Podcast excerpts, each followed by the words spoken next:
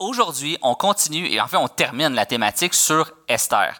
Je ne sais pas si euh, vous avez fait peut-être la lecture au courant de la semaine, mais on va être au chapitre 9 et 10. Donc, vous pouvez ouvrir avec moi à Esther, chapitre 9 et 10. Et si vous avez fait la lecture cette semaine, vous, vous êtes probablement dit, oh boy, oh boy the boy. C'est un texte qui est pas super facile. En fait, je suis certain que la plupart vous êtes dit comment est-ce qu'on peut trouver la bonne nouvelle de Jésus dans un texte de massacre? Inquiétez-vous pas, je vois ça exactement comme un film d'action. OK? En plus, on est dans un cinéma, vous voyez le lien. Haha, OK, non, laisse faire.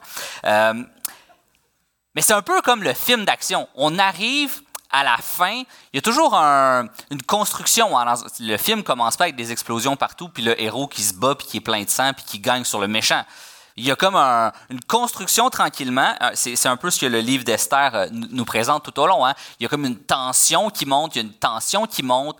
Euh, il y a un édit, il y a Aman qui va vouloir assassiner les Juifs, faire exterminer les Juifs. Puis là, il y a une loi qui est passée. Puis là, ça avance, puis ça s'approche, puis ça s'approche. Là, soudainement, revirement de situation. Le grand méchant est vaincu, mais l'édit va quand même arriver et les Juifs vont quand même se faire massacrer. Et là, on voit que, bon, Esther, elle va, elle va, elle va négocier, elle va s'arranger avec euh, son, oncle Mardoché. Et finalement, ils vont faire renverser la situation. Et c'est là qu'on va être ce matin. Donc ça, c'est un peu le contexte de l'ensemble de où on est rendu. Et on peut voir que la situation des Juifs, à ce moment-là, elle est quand même critique. Eux, là, nous, on suit Esther, qui est à la cour du roi, qui est quand même euh, dans une situation, bon, on va le dire, assez confortable, elle est dans la richesse et tout ça. Puis bon, elle contemple la possibilité qu'elle aussi, elle se fasse tuer, mais le peuple en entier est en risque. Et tout le monde vit une certaine insécurité. comment ça va arriver, comment ça va se passer? Euh, ils sont un peu comme notre vie est en danger. Et là, on va voir dans ce texte-là que le peuple va enfin pouvoir se défendre et rétablir la situation délicate dans laquelle il se trouve. Donc ensemble, est-ce que vous êtes prêts à commencer? Esther 9, je vais lire pour vous les versets 1 à 10. Donc versets 1 à 10, Esther 9.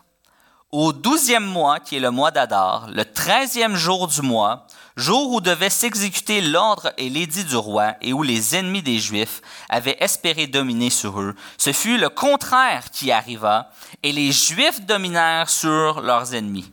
Les Juifs se rassemblèrent dans leur ville, dans toutes les provinces du roi euh, Xerxès. Là, je pense que c'est marqué Assuérus, ça se peut-tu? Ouais. C'est parce que j'ai utilisé une autre version, OK? Mais c'est Xerxès, c'est toujours Xerxès pour mettre la main sur ceux qui cherchaient leur perte, et personne ne put leur résister, car la crainte qu'on avait d'eux s'était emparée de tous les peuples. Et tous les chefs des provinces, les satrapes, les gouverneurs, les fonctionnaires du roi soutinrent les Juifs à cause de l'effroi que leur inspirait Mardoché. Car Mardoché était puissant dans la maison du roi et sa renommée se répandait dans toutes les provinces parce qu'il devenait de plus en plus puissant. Et je vais faire juste une mini pause ici, ok?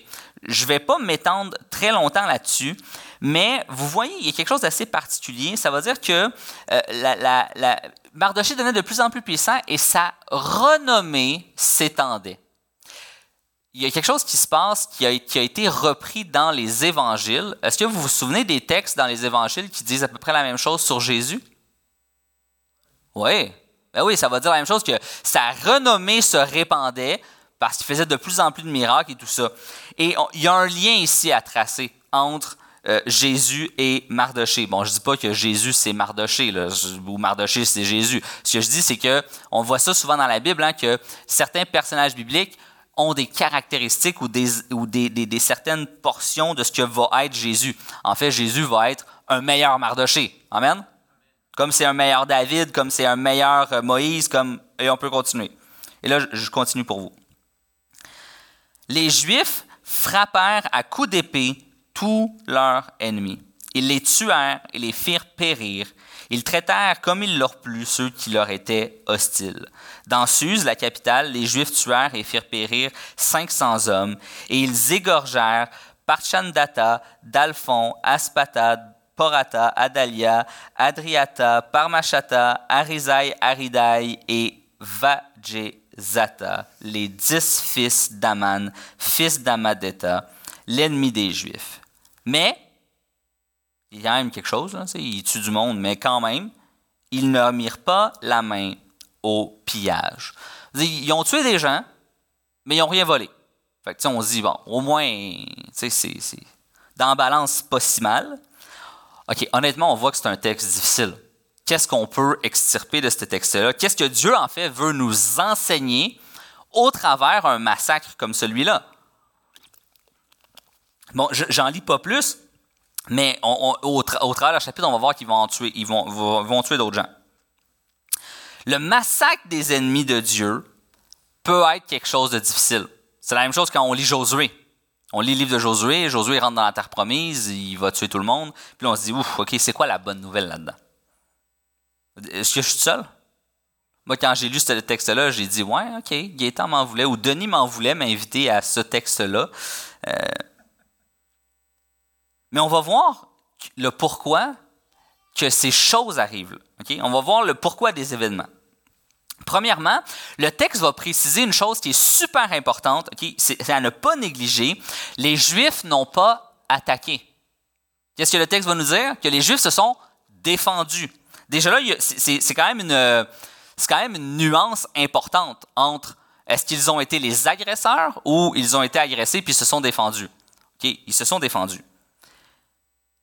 Une précision qui est importante dans le contexte. Deuxièmement, le chapitre 9 va préciser à trois occasions que les Juifs n'ont pas porté la main au pillage. Là, vous dites, OK, mais c'est quoi le moindre des mal? Ils ont tous tués. OK, ils les ont pas volés. C'est quoi le big deal? Qu'est-ce que ça veut dire? Le texte biblique ne nous donne pas des détails pour rien. On est d'accord? Tout ce qui est dans la parole de Dieu vient de Dieu et est important pour nous enseigner, nous exhorter. Et ici, il y a une clé d'interprétation super importante les précisions qui sont apportées, le fait qu'ils se défendent et le fait qu'ils ne portent pas la main au pillage, vient signifier qu'ils sont dans le contexte d'une guerre sainte. La guerre qu'ils mènent, le combat qu'ils mènent à ce moment-là, donc le massacre qui va être perpétré, est dans un contexte particulier qui, qui les rend dans une situation de guerre sainte. Le lien est à faire avec la conquête de la terre promise. Hein, la conquête de la terre promise, c'est le même contexte, c'est un contexte de guerre sainte. Est-ce que tous les chrétiens de toutes les époques sont appelés à massacrer leur ennemi par l'épée? Non, merci, une chance que j'ai entendu un non. Si j'avais eu des oui, j'aurais dit, ouf, ok, ben, prenez un rendez-vous avec Pasteur Denis au courant de la semaine. Il y a des choses peut-être que vous n'avez pas compris.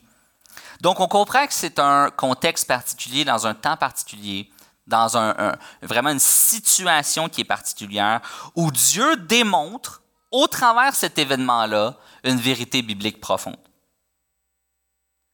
Donc, on a vu avec la conquête, on le voit ici. Et pourquoi ils ne mettent pas la main au pillage? Vous allez dire, OK, ben, c'est que dans Josué, je ne sais pas s'il y en a vous êtes familier avec la Bible ou avec plusieurs textes de l'Ancien Testament, mais dans le livre de Josué, lorsqu'ils vont aller faire la conquête de la terre promise, Dieu va leur donner, il va dire, vous allez passer à l'interdit les gens, donc dans un autre terme, vous allez tuer tout le monde, mais vous n'allez pas porter la main au pillage. Vous n'allez pas voler leur affaire. Et globalement, c'est ce qu'ils ont fait, sauf une personne, Akan. Akan va voler, va prendre la main au pillage, il va prendre une partie du trésor parce que son raisonnement, c'est ben, anyway, ils sont morts. Ils vont pas s'en servir de ce trésor-là. Fait qu'il a porté la main au trésor.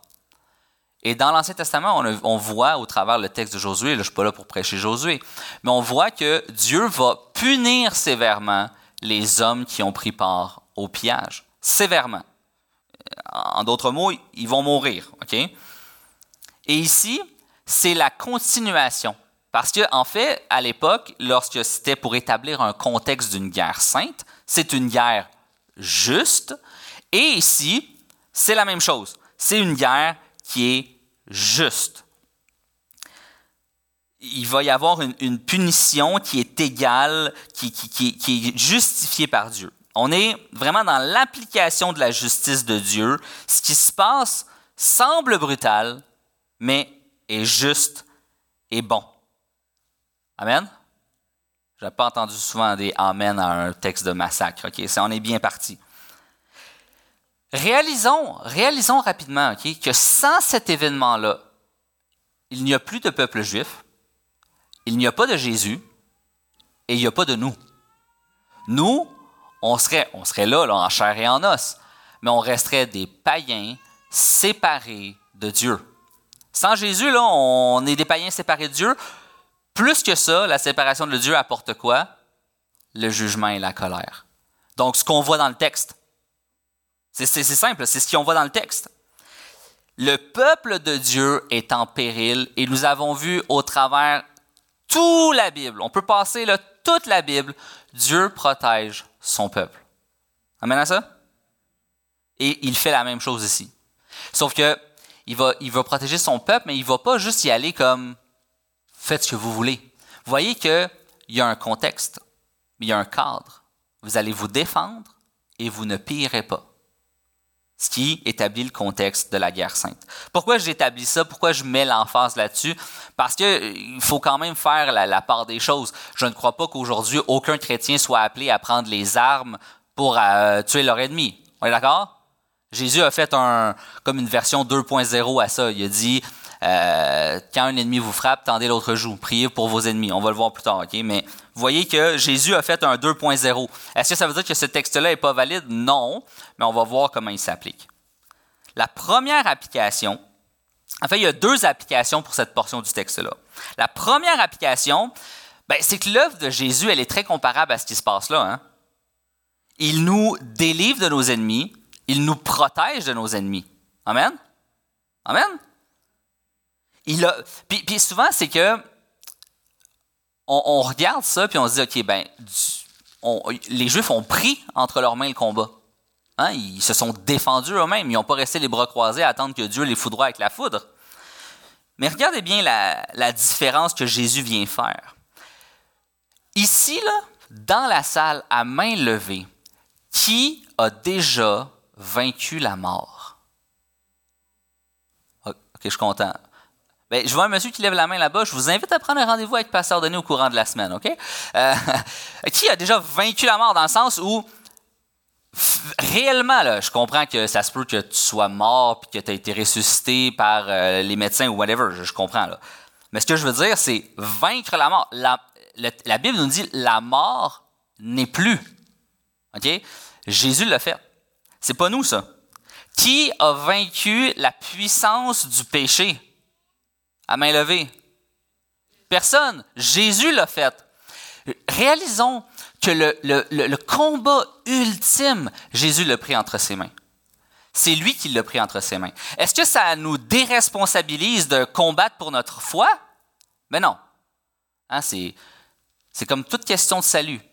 Il y a toujours la souveraineté de Dieu. Dieu est souverain. Dieu a gagné le combat. Dieu a vaincu la mort. Il a vaincu la puissance du péché. Satan est vaincu, a été crucifié à la croix, lorsque Jésus est mort à la croix, vraiment Satan a été vaincu définitivement, mais on a une responsabilité humaine. On a la responsabilité de défendre notre foi, nos valeurs, notre morale à nous, ce qu'on vit, nos valeurs, la façon, notre vision du monde. Est-ce qu'on est appelé à attaquer avec? On est appelé à se défendre. On défend nos valeurs. On défend la valeur du mariage. Amen? On va.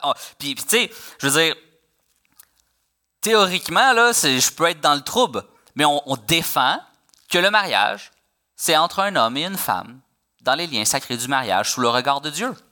C'est ce qu'on défend comme valeur. Après ça, euh, le monde peut me dire n'importe quoi, la loi peut me dire quelque chose d'autre, je peux être attaqué pour ça.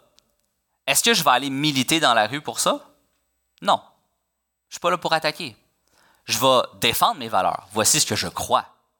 Voici ce que fondamentalement, ce que je crois que la Bible enseigne, que la Bible dit, mais je ne vais pas sortir dehors avec une pancarte. Je ne suis pas appelé à attaquer, je ne suis pas appelé à être un militant, je suis appelé à défendre mes valeurs. À dire, voici ce que je crois, voici ce que nous croyons. Nous croyons que Jésus est fils de Dieu. Ça, ça ne s'enlève pas. Tu peux l'attaquer quand tu veux, moi je vais le défendre aussi fort que ma, que ma vie le permet. Tu peux attaquer la puissance de la croix si tu veux. Mais moi je vais défendre ce que je crois sur la croix. Sur la valeur de la Bible. Certains diront, ce livre-là, c'est un vieux livre poussiéreux, hors de contexte, écrive là plusieurs milliers d'années. En plus de ça, c'est probablement mal traduit. Moi, je dis, la Bible, elle est infaillible. Amen. Moi, je dis ça, c'est la parole de Dieu vivante. Et comme Dieu a préservé son peuple au travers les âges, Dieu a préservé l'intégrité de sa parole jusqu'à aujourd'hui. Ce que je tiens dans les mains, c'est pas une version amoindrie de la parole de Dieu, c'est la parole de Dieu. Puis ça, je peux, le défendre. Tu peux m'attaquer là-dessus. Je vais continuer de le croire parce que je vais continuer à le défendre parce que je suis capable de l'appuyer puis de dire voici pourquoi je crois ce que je crois. Amen? Ça, c'est une des applications. Le monde va nous attaquer. Hein? Ici, on voit que le, le, peuple juif, là, Aman, il déteste le peuple juif parce qu'il déteste Mardoché. C'est ça la réalité. Le peuple juif n'a rien vraiment fait à, à, Aman. Pourquoi Aman veut les exterminer? Parce qu'il n'aime pas Mardoché. Pourquoi le monde veut, aimerait ça qu'on n'existe plus? Parce que les gens n'aiment pas Jésus. C'est ça la réalité des choses. Les gens n'aiment pas Jésus. Le monde n'aime pas Jésus. Parce que Jésus est intransigeant. Jésus, il dit, voici la vérité, c'est la vérité. Elle n'est pas malléable, elle n'est pas changeable, elle n'est pas fluide. La vérité est la vérité. C'est ça. Et dans le monde dans lequel on vit, où tout est relatif, où la vérité peut être changée, où il n'y a plus de vérité absolue, de mettre la croix de Jésus, qui est la vérité absolue, les gens le détestent. Les gens n'aiment pas Jésus. Et par extension, veulent nous exterminer.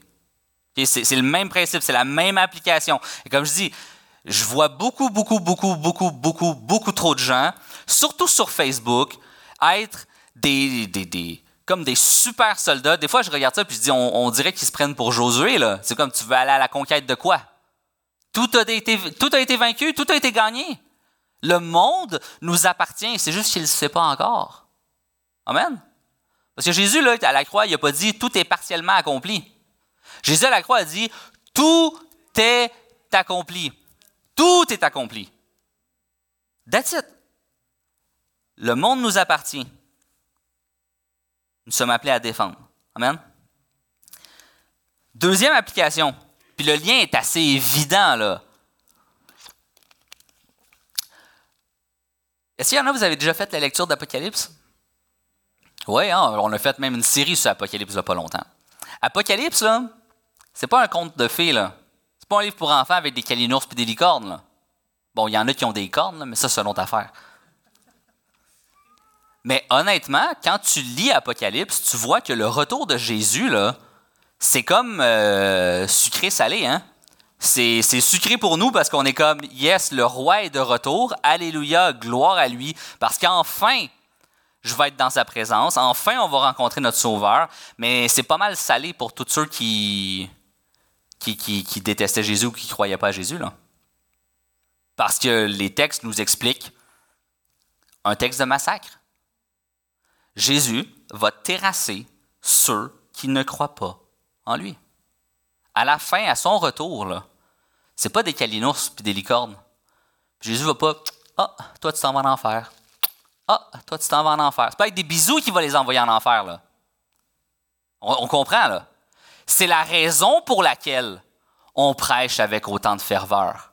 C'est la raison pour laquelle on est intransigeant sur la vérité que nous proclamons, parce que c'est la seule qui sauve. Nous connaissons la colère terrible de notre Dieu et nous savons que c'est terrible, terrible, terrible pour un pécheur de tomber entre les mains du Dieu trois fois saint. C'est terrible. Donc pourquoi on prêche? Pourquoi on défend nos valeurs? Pourquoi on présente Jésus? Pourquoi on fait l'Église? Pourquoi on va dans le monde? Pourquoi on fait la mission? Pourquoi on ne ferme pas notre bouche? Parce que nous savons que c'est le seul chemin de rédemption pour ceux qui sont perdus. Et nous connaissons la réalité terrible de l'enfer et du jugement à venir. Et tout chrétien qui se respecte, on a, des ennemis, on a des gens qu'on dit ils nous ont fait du tort, ils nous ont fait du mal, mais tout chrétien qui se respecte devrait prier pour ces gens-là. La personne qui t'a fait le plus de tort dans ta vie, tu devrais prier pour qu'il puisse se repentir et trouver Jésus et être transformé et éviter la damnation éternelle. Parce que le retour de Jésus, c'est quelque chose de terrible.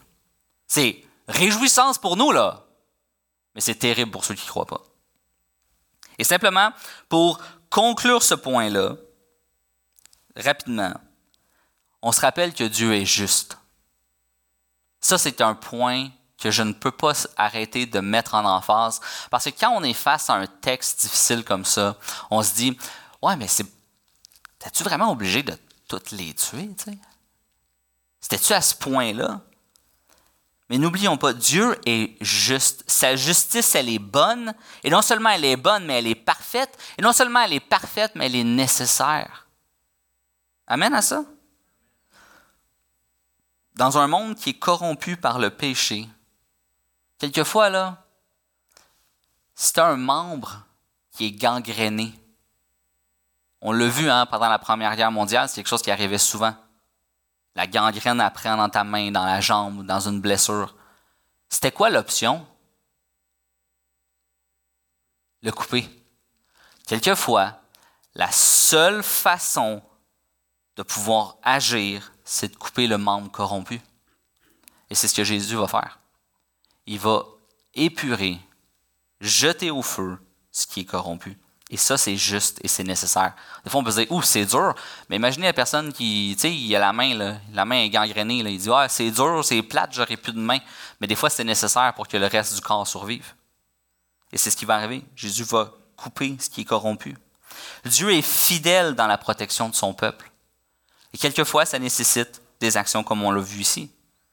Il est fidèle avec son peuple afin de permettre la continuité de sa mission et de son plan. Jésus, là, Dieu, à ce moment-là, il, a, pas, il, est, toujours fixé, là, il, est fixé sur son objectif. Jésus doit venir mourir à la croix. C'est ça son objectif. Jésus doit venir mourir à la croix. Puis pour que ça, ça arrive, il faut qu'il vienne du peuple juif. Il faut que le, peuple juif soit préservé. Il faut que l'histoire et son plan soient préservés. Alors, qu'est-ce qu'il fait? Il va préserver son peuple, comme on l'a vu ici, en lui offrant un cadre, en lui disant, défendez-vous. Amen? Continuons ensemble. Ça, c'était mon premier point. les ennemis des Juifs sont vaincus. Deuxième point, la justice selon notre cœur. Et on va voir pourquoi je dis ça. Versets 11 à 13. Ce jour-là, le nombre de ceux qui avaient été tués dans Suse, la capitale, parvint à la connaissance du roi. Et le roi dit à la reine Esther, les Juifs ont tué et fait périr dans Suse, la capitale, 500 hommes, et les dix fils d'Aman, qu'auront-ils fait dans le reste des provinces du roi? Lui, il se dit, juste dans ceux, ils en ont tué pas mal. Euh, euh, qu'est-ce qui s'est passé dans les autres provinces? Et là, il va lui dire, quelle est ta demande? Elle te sera accordée. Que désires-tu encore? Et ça, on voit que c'est une formule hein, qui revient au travers toute Esther. Finalement, le roi est presque, c'est lui le roi tout-puissant, mais il est presque dans une situation de soumission face à Esther. Qu'est-ce que tu veux? Qu'est-ce que tu désires? Tu l'obtiendras. Et Esther répondit, Si le roi le trouve bon, qu'il soit permis aux Juifs qui sont à Suse d'agir encore demain selon le décret d'aujourd'hui, et que l'on pende au bois les dix fils d'Aman. Première portion, on a vu, c'est juste. Les Juifs se sont défendus. Ici, je sais que peut-être que ça va choquer des gens, mais Esther n'est pas parfaite. Hein? Amen? Esther n'est pas parfaite. Et ici, elle va laisser cours à la justice selon son cœur. OK? On va voir. Les choses se compliquent. Dieu, il a, accompli la justice. Le peuple est préservé. Il leur a permis de se défendre. Après, même le roi, il est choqué du massacre. Il est comme Wow! OK. Je pense pas qu'il se serait fait attaquer encore. Et là, Esther va vouloir en rajouter une couche de sa propre justice, la justice selon son cœur. Et c'est là que c'est mal. Et c'est là que Esther franchit une ligne. Tu sais, je veux dire, les dix fils d'Aman ont déjà été égorgés. Pourquoi tu veux les pendre en plus? Ils sont, déjà morts, là. Pourquoi tu veux les pendre en plus? Tu t'es déjà défendu, là. Pourquoi tu veux une journée de plus de massacre? Mais soyons honnêtes. Soyons honnêtes. On, peut, regarder ça puis juger Esther puis dire ouf, ok. Euh, elle est rancunière, hein, Esther. Comme, euh, ils vont payer, on les a égorgés, mais maintenant on va les pendre en plus. Mais est-ce qu'on n'a pas tendance nous-mêmes à faire ça? OK, pas, pas à tuer des gens, j'espère. Mais la Bible nous dit à Dieu la vengeance, à Dieu la rétribution. Mais en même temps, là, qui aime pas ça, ajouter une couche de sa propre justice, avoir la satisfaction de notre propre vengeance? Qui aime la justice ici? Tout le monde, hein? On aime toute la justice. On aime toute la justice. Puis c'est de cette volonté-là ou de ce désir de justice-là que Satan vient corrompre, tordre. Et c'est ce qui produit la vengeance. C'est là que la vengeance prend racine. C'est lorsque notre cœur pécheur considère que la justice n'a pas été adéquatement appliquée, c'est alors qu'on décide d'y ajouter un peu du nous, de, notre cœur. Pour ceux qui ne comprennent pas ce que je veux dire, je vais vous donner un exemple. Un exemple de la vie réelle. Un exemple de ma vie, OK? Je m'expose ce matin. Ça arrive des fois que moi et ma femme, on a une prise de bec. OK? Bon, tu sais, comme on, se chicane un peu, on n'est pas d'accord sur quelque chose. Là, après ça, on en discute, les choses se placent. On est deux introvertis, moi et ma femme, fait qu'on ne crie pas bien, bien fort. OK? Il euh, n'y a rien qui se lance. c'est juste, on est fâché. Après ça, on, parle ensemble. Les choses se placent. Je ne sais pas si vous avez déjà vécu ça, là. Mais 15 minutes après, je m'en vais, puis. Ça va, chérie? Puis là, elle boude. Mais on a réglé, là. Tout a été réglé. On a discuté tout ça. Mais pourquoi elle boude? Ça va? Oui, oui. Messieurs, vous savez tous qu'après une chicane, un ça va qui se répond en oui, oui, t'es faite, là. Ça va pas, OK? Va acheter des fleurs, va acheter du chocolat, je sais pas, faites quoi, OK? Mais, voyez cette. Là, je donne un exemple qui, est drôle. Mais voyez, on a réglé les choses. Pourquoi est-ce qu'on rajoute une couche? Parce que le demander pardon, c'était pas suffisant? Non, non, il faut comme. Non, maintenant, je vais, te bouder. Je vais t'ignorer. Ou je vais te faire payer cher ton pardon. Hein? Le pardon comme une monnaie d'échange. Je suis pas tout seul, j'espère, là. Et c'est là que c'est mal. Parce qu'on veut, on applique notre propre justice. On veut comme, on se dit, mais tu vois, ce qui est juste, c'est pas suffisant. Je veux plus de réparation. Vous voyez? Et c'est un peu ce qui se passe dans le texte. Et ce que je veux, ce que je veux dire ce matin, c'est qu'on doit apprendre le pardon. mais réellement, le, le vrai pardon. Puis, je pourrais dire ça dans le monde, ça serait vrai. Mais là, je m'adresse à l'Église. Je m'adresse à des enfants de Dieu. Je m'adresse à des gens qui comprennent le pardon plus que simplement comme pardon, hey Denis, pardonne-moi, j'ai fait une erreur ou j'ai dit quelque chose qui a dépensé ma pensée. On connaît le pardon qui est absolument et totalement immérité. Alors que nous étions séparés de Dieu, pécheurs, pour la plupart d'entre nous, on n'en voulait même pas de Dieu.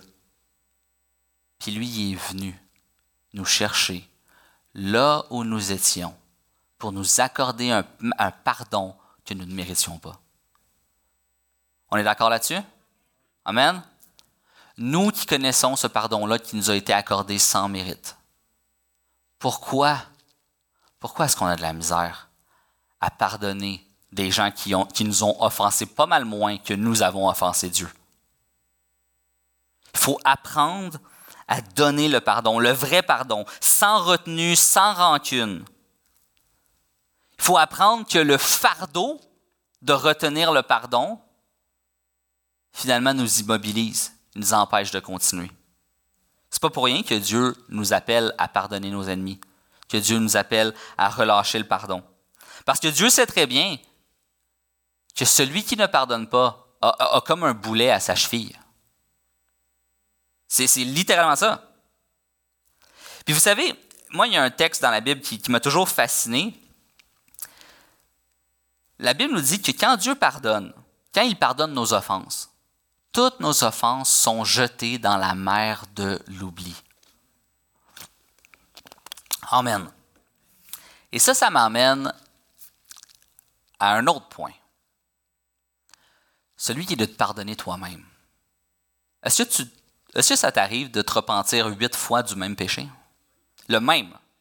Pas, pas le même que tu as refait.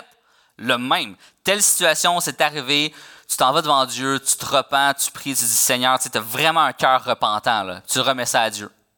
Puis après ça, tu reviens une deuxième fois, puis une troisième fois, puis une quatrième fois. Dieu, là, à ce moment-là, à la deuxième fois, il te regarde puis il dit Hein? Quoi? De quoi tu parles? Je sais, mais Dieu sait même plus de quoi on parle. Comprenez métaphoriquement. Il l'a déjà. Tu es venu, tu as pardonné, il a dit oui, il a pris ton péché, il a pris ça, puis il l'a jeté. Next. C'est ça qu'il a fait Dieu. Puis toi, tu reviens encore. Oh, pardon Seigneur. Pour... Puis il est comme, hein? Tu vas passer à autre chose, là? Moi, ça fait longtemps que c'est jeté derrière, là, comme, passe à autre chose. C'est ce que j'ai envie de te dire ce matin. Passe à autre chose. Je le sais que c'est dur. Euh, écoute, je, parle avec humour et légèreté du pardon. Pas parce que c'est pas important, parce que je sais que c'est probablement une des choses les plus difficiles que nous avons à faire. Pardonner, c'est tough. Aimer, c'est quand même facile. Tu sais, aimer, tu dis, ben oui, j'aime, j'aime. Quand t'es gentil, t'es gentil. Mais pardonner, ça demande une négation de soi. Parce que ça veut dire que tu n'auras peut-être pas la justice immédiatement. C'est ça qui arrive. Quand tu, dis, là, écoute, telle personne m'a fait du tort, elle n'est jamais venue, parce qu'on dit, ben, qu'il vienne me demander pardon.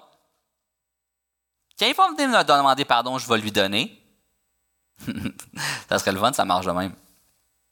Parce que là, mais là, ça viendrait nourrir un peu ton orgueil. Ah oui, il s'est humilié devant moi pour venir me demander pardon. Savez-vous quoi? La majeure partie des gens, là, ils vont pas venir vous demander pardon. Fait que relâchez-le tout de suite. Faites la paix, allez devant Dieu, priez là-dessus, demandez à Dieu qu'il vienne changer votre cœur, qu'il vienne vous, vous inspirer à relâcher le pardon. Parce que c'est la seule façon, pour vrai, là, de pouvoir avancer. Parce que c'est vraiment un fardeau insupportable de garder cette rancune-là, cette colère-là à l'intérieur, et que ce soit pour les autres ou que ce soit pour soi. Puis je faisais des blagues tout à l'heure, mais rappelons-nous que Dieu nous a pardonné. Jésus à la croix, là, il est mort pour tous tes péchés. Je sais qu'il y en a qui vont peut-être monter sur leurs grands chevaux, mais Jésus est mort pour tes, péchés passés, présents et futurs.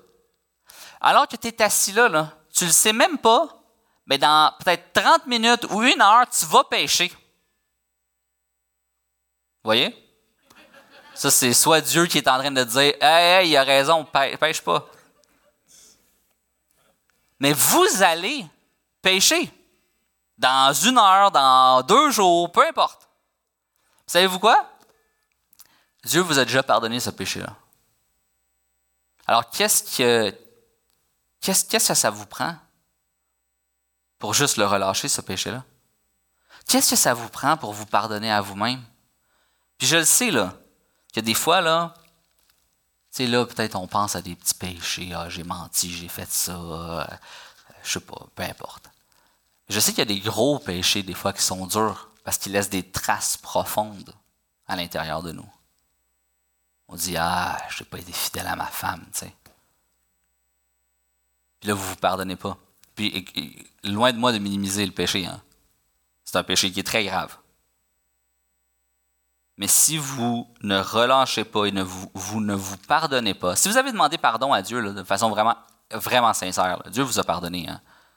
Maintenant, il faut arrêter de se, de se blâmer et avancer sur le chemin de la restauration. Amen. Et c'est un peu ce que Esther aurait dû faire. Plutôt que de dire, qu'est-ce que je peux t'offrir? Une journée de massacre de plus! Yeah! Pourquoi elle n'a pas demandé d'aider à la reconstruction du temple? Pourquoi elle n'a pas demandé d'aider son peuple qui venait de vivre, on s'entend, un certain temps assez rough, dans le sens où il était menacé d'être exterminé? Vous voyez? Esther, c'est pas un personnage idéal. Elle fait des erreurs comme après tout le monde, comme nous, on l'aurait fait. Peut-être que nous, exactement dans sa position, là, on, on aurait dit une journée de plus de massacre. Savez-vous quoi? faut qu'il paye. Il voulait nous tuer, ces, ces, ces, ces, bâtards-là. C'est ça qu'il voulait faire, il voulait nous tuer. Ben, il faut qu'il paye maintenant. Hein, puis qui, qui aime pas dans un film d'action voir le méchant se faire tuer? Ah, puis, euh, comprenez-moi bien, on veut pas qu'il meure d'une mort paisible. hein? On aime ça quand le méchant il en mange une crème. Une bonne volée, là. Qui est vaincu à terre, saigne du nez, tu dis, là, il a payé.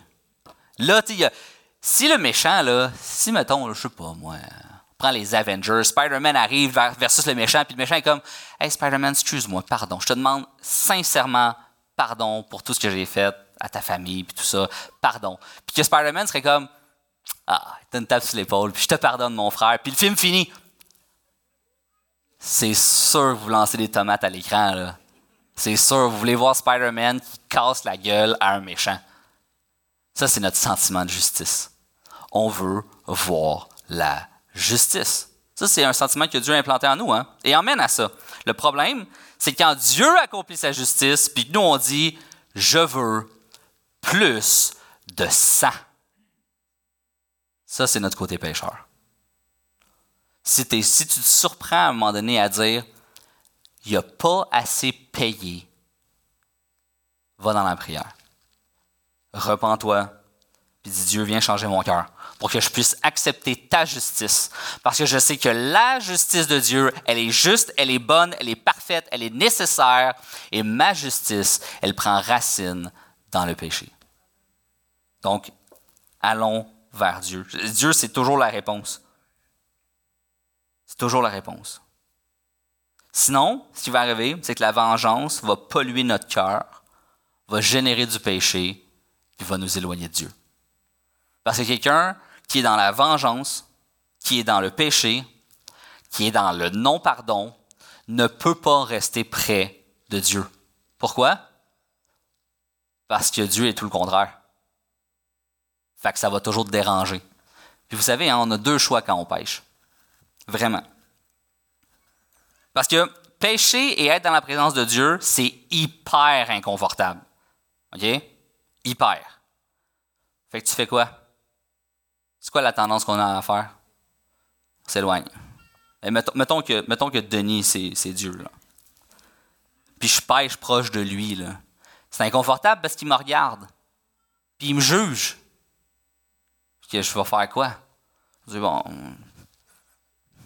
c'est pas cool nous faire juger de. Tu vas t'éloigner. Puis là, tu vas pêcher ici. Puis tu vas pêcher là. Puis tu vas pêcher là. Puis tu vas dire, arrête de me regarder, Denis. Puis tu, puis tu vas pécher, puis tu vas t'éloigner, puis tu vas t'éloigner, puis plus tu t'éloignes de Dieu, moins tu as tendance à vouloir juste aller te demander pardon, à te confesser, à, te repentir. Puis c'est juste un cycle infini. Hein? Puis finalement, tu te retrouves après deux ans, trois ans, quatre ans, puis tu es tellement loin de Dieu que tu te dis, ben là, vaut-il la peine que j'aille à l'église? Vaut-il la peine que je rouvre ma Bible? Vaut-il la peine que je prie? me semble que je suis tellement loin de Dieu, mais il m'entendra plus. Je suis tellement trop pécheur qu'il ne voudra plus, me, regarder ou m'exaucer ou, peu importe. Alors que tout ça est faux, naturellement, parce que plus tu as l'impression de t'éloigner, en fait, lorsqu'on réalise, c'est juste qu'on regarde plus vers Dieu. Parce que Dieu, lui, continue d'être à côté de nous, puis il est comme, Come on, buddy, tu as juste un step à faire un step. Tu as juste à tourner ton regard puis à dire Dieu, je me repens d'un cœur sincère. Et puis pas juste des lèvres, là. Parce que c'est facile. C'est facile de dire Ah, des fois, là, tu es chicané à quelqu'un, ah, c'est bon, je te pardonne. Puis dans le fond, dans ton cœur, c'est comme ah, je l'ai, lui. Ça, c'est pas un vrai bon pardon, OK? Ça, c'est un pardon euh, juste des lèvres. Un vrai pardon, ça débute dans la prière. Parce qu'il y a un vrai pardon, il faut que ça vienne de Dieu. Je suis bien trop pécheur pour ça. Je suis trop rancunier pour ça. J'ai trop besoin de vengeance pour ça. J'ai besoin que Dieu vienne dans mon cœur implanter cette volonté-là de dire à Dieu la vengeance, à Dieu la rétribution. Amen. Et j'inviterai, euh, euh, Sébastien à venir me rejoindre. Je vais terminer avec mon dernier point, le repos et la célébration. Bon, après tout ça, le massacre, tout ça, bon, euh, Esther qui dépasse un peu les bornes, versets 17 à 19. Ces choses arrivèrent le treizième jour du mois d'Adar. Les Juifs se reposèrent le quatorzième, et ils en firent un jour de festin et de joie. Ceux qui se trouvaient à Suse s'étant rassemblés le treizième jour et le quatorzième jour se reposèrent la quinzième. Ils en oh, j'ai lu deux fois. Hein. Ils en firent un festin de jeu et de joie. C'est pourquoi les Juifs de la campagne qui habitent des villes sans murailles font du quatorzième jour du mois d'Adar un jour de joie de, festins et de fêtes où l'on s'envoie des portions les uns aux autres. C'est la fête des Purim, en fait. Et jusqu'à ce jour, hein, aujourd'hui encore, les Juifs célèbrent la fête des Purim, qui est la victoire de Dieu sur leurs ennemis. Amen à ça. Gloire à Dieu pour ça. Les Juifs, ils ont été préservés. Jésus a pu, a pu venir. Mais eux, ils, fêtent cette, fête-là sur la victoire des ennemis de Dieu passés. Mais nous, chrétiens, n'avons-nous pas une, un objet de joie ou un sujet de célébration constant? Amen? Constant. Cette célébration-là, cette réjouissance-là, Dieu a terrassé tous nos ennemis nous qui étions sans Jésus, sous la condamnation du péché, l'humanité entière était menacée. ici, on voit dans le texte, c'est le peuple juif qui est menacé. Mais on s'entend que quand on prend un pas de recul, on se dit non, c'est sans Jésus, c'est l'humanité tout entière qui était menacée. Mais Jésus est venu. Il est mort à la croix, il nous a lavé de nos péchés. Il nous a rendus libres. Il nous a réconciliés avec Dieu le Père. N'est-ce pas une raison suffisante de célébrer? Amen. Et ça, pas juste à Noël, pas juste à Pâques, pas juste au Vendredi Saint. Jésus est un sujet de joie et de célébration et de réjouissance chaque jour de nos vies, chaque minute chaque seconde, chaque respire que nous prenons devrait être un acte d'adoration envers celui qui nous a créés. Parce que je l'ai dit tout à l'heure, il nous a sauvés sans mérite. J'aimerais ça dire que j'avais une part de mérite. Parce que j'étais un petit peu bon. Parce que j'ai un petit peu prié. Parce que j'ai un petit peu regardé vers lui. Ce serait mentir. Ce serait minimiser l'acte incroyable de la grâce. Je méritais rien J'étais loin. J'étais pécheur. Puis Dieu m'a sauvé. Dieu nous a sauvés. Notre adoration, nos dévotions envers Dieu sont cette manifestation-là. Notre reconnaissance envers Jésus et son œuvre. Puis je le dis souvent, les chrétiens devraient être les personnes les plus heureuses de cette terre. Amen. Ça, ça vient pas de moi. Mais il y a un grand sage qui a dit un jour c'est plate parce que souvent on, voit, on, voit des chrétiens puis on dirait qu'ils ont été baptisés dans le vinaigre. Vous ce que je veux dire? Ou on dirait des chrétiens qui mangent un citron à toutes les secondes. Puis pour moi, ça fait un non-sens. On est les porteurs de la vie. On est ceux qui lui apportent un message incroyable. On est ceux qui ont été graciés, rachetés, lavés de nos péchés, pardonnés, aimés comme jamais, ni personne sur cette terre va pouvoir nous aimer. On devrait pouvoir célébrer et se réjouir chaque jour, même quand ça va mal. Je sais qu'il y en a vous traversez des épreuves difficiles. Mais n'oublions jamais que le plus grand des miracles la plus grande des bénédictions a été celle du rachat de ton âme. Ton âme a été rachetée par le Dieu Tout-Puissant. On devient, on apprend le contentement lorsqu'on réalise que ça, là, c'est le plus grand des cadeaux. Tout le reste, c'est du bonus. Tout le reste. Que Dieu réponde à mes prières ou pas. Que la réponse de Dieu soit non ou attends ou pas tout de suite. Ne devrait pas affecter ma joie.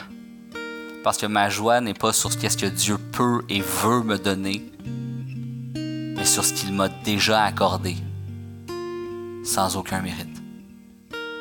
Mon salut, mon âme sauvée, cette réconciliation-là avec le Père, ça, ça n'a pas de valeur. Et si je n'obtenais que ça de Dieu, je serais encore quand même sur mes genoux à l'adorer, à le louer et à le célébrer. Amen. Alors levons-nous ensemble.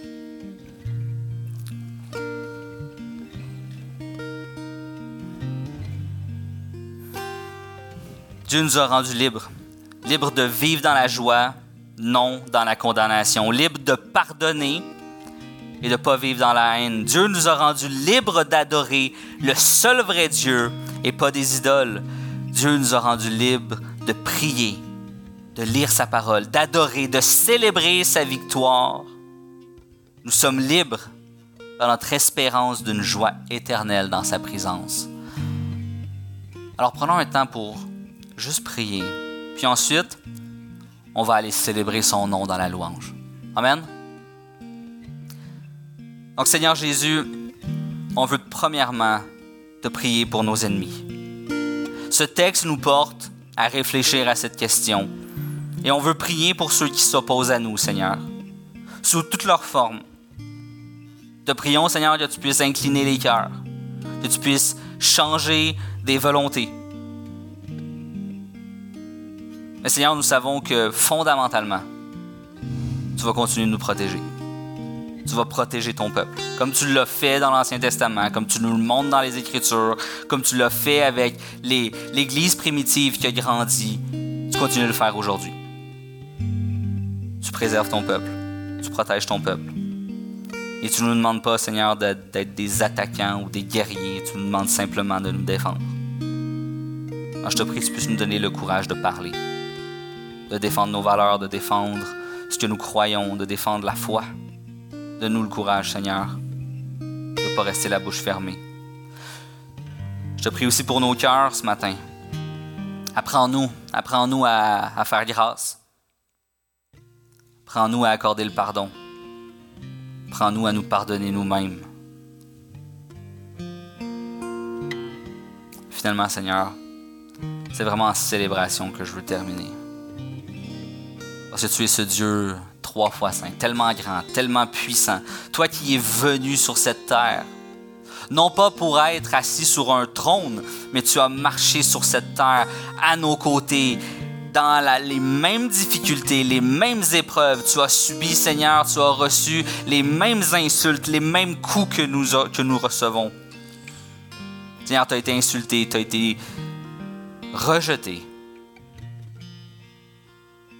Tu as marché, Seigneur, parmi nous, comme nous, tu as été tenté.